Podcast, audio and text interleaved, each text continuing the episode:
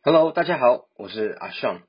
这次呢，要用两集的时间哦，来跟大家一起讨论数位货币可能威胁美元的地位吗？货币战争的一触即发。为什么货币这么重要呢？甚至还会引发战争。而我们在做贸易或是看财经新闻的时候啊，现在都是以美金来当做一个衡量标准。这样的情况会是亘古不变的吗？再来，时下话题正热的数位货币。有可能会在未来影响美元的地位吗？我们就用两集的时间来跟大家探讨这些议题哦。首先，我们来聊聊货币的重要性。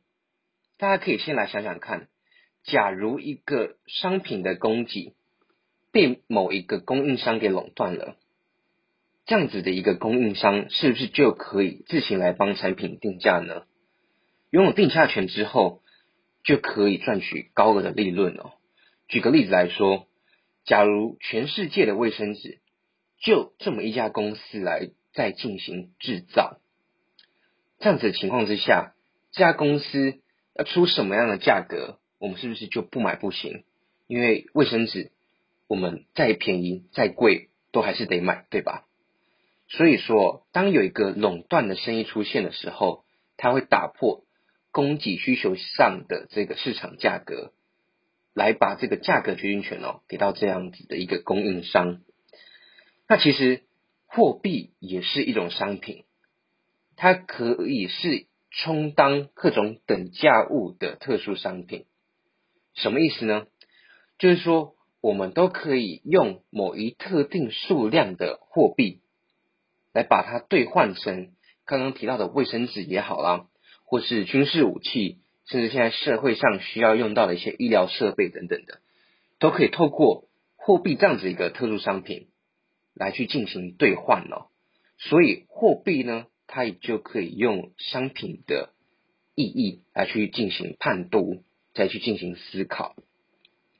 所以谁要是垄断了在世界流通的货币铸造权啊，这样子一个国家就等同于掌握了世界上。最大的、最大宗的商品定价权，它的话语权，也可以透过这样子的方式来赚取高额收益哦。那目前来看，美元就是全世界最流通、使用量最大的货币。全世界的外汇储备中，美金便占了六十 percent 以上，就真的达到了一个垄断市场的一个成效哦。所以大家呢有没有发现说，美金要涨要跌都是美国说了算，想要印多少钞票就印多少钞票，其他的国家可以这么做吗？当然是不行的。如果其他国家想要随意的改变货币价格，就会被美国列为所谓的外汇操纵国的黑名单里面了。例如说日本啦、意大利等等的都有被列入黑名单的经验。台湾呢是被列入了一个观察期的名单哦。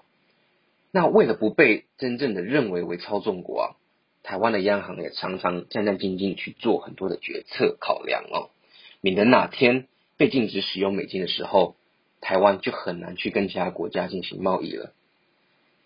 当一个垄断货币的国家还有哪些好处呢？也包含到了说，只要美国就是这个垄断货币的国家。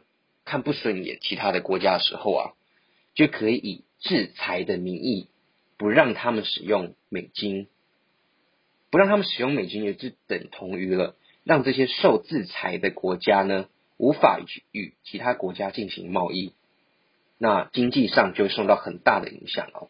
例如说北韩啦、伊朗等等的，都受到过这样子的一个制裁哦。所以说，我们现在的许多世界规则啊。往往背后呢，都是因为美金的关系，把这样子的一个规则定定权给到了美国哦，所以货币的霸权是一个会有一个很可怕的一个阴暗面所在哦。但是呢，这样子的一个美国美金的一个霸权呢，不见得可以永远保持下去。我们可以用历史的角度来去看看，来去探讨哦，像是在。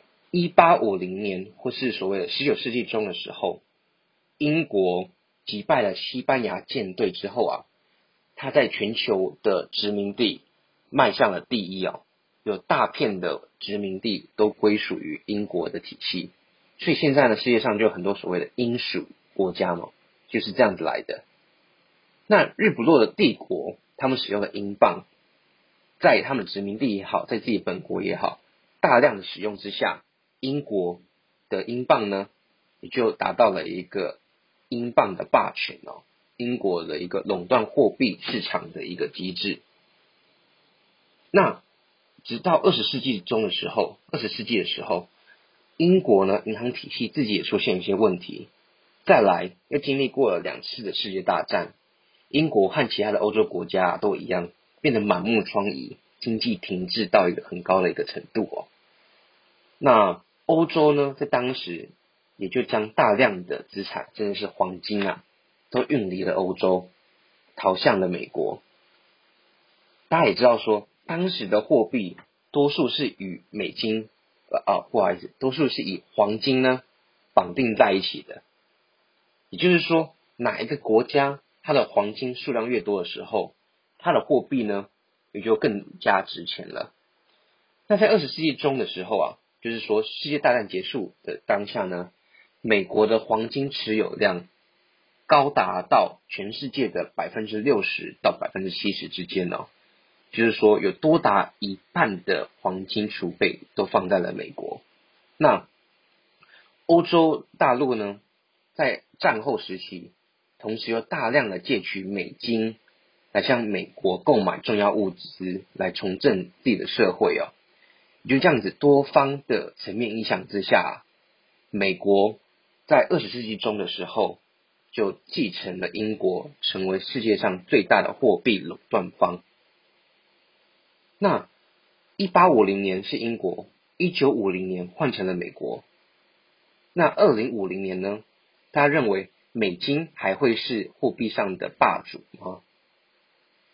美国在二战之后还是持续的对外大量的用兵，然后呢，增加全球的这个军备预算，像是他们在越战啦，在韩战都花了不少的一钱哦，也去渐渐的让国库出现了一个透支的效果。那在经历过两呃几次的这些金融危机之后呢？有就让美国的状况每况愈下哦。那美国一遇到各式各样危机的时候，他们最大的解决方式就是透过大量的借债。也因此呢，美国的财务赤字已达到好几万亿的美金了。前前后后也不过就花了差不多五十年的时间，美国就从最大的债权国变成了最严重的。最严重的透支债务透支国，简单来讲，这样无止境的借贷啊，无止境的跟其他国家借债，就等于是跟全世界借钱来白吃白喝。但各个国家也不是傻子嘛，大家都知道这样子的一个情况是不能无止境的发生下去的，所以大家一定都虎视眈眈的找机会让美国衰弱下来，让美金开始衰弱下来。所以说，二零五零年的时候，美国还可以是黄货币的霸主呢。我们觉得都可以有可以在更多一番的思考哦，大家可以一起思考看看这样子的一个议题。那目前以经济体的规模来看，要以美国抗衡的话，目前来看，中国是相对比较有希望的，对吧？中国呢，也在电子支付啦，在数位货币上。的呃技术也都是领先全球的一个国家哦，包括到像在中国的小吃店啦、菜饭等等的，现在也很少在用现金或是用信用卡来去做支付了，都是用已经是用电子化的支付系统来进行交易。现在呢，也有很多的呃数位人民币，透过红包的方式，已经开始在呃各个大城市进行试点了哦。在这样的一个时刻啊。其他国家多数还停留在仰赖信用卡的阶段，所以呢，这个差距也就体现出来了哦。那如此比以往更便捷、更低成本的支付方式，或许就是一个与美国较量的一个机会喽。通过科技与货币的结合，或许就真的可以呃挑战美金的霸权。然而，这样的优势是否便能在近几年呢就可以得到一个大的一个突破？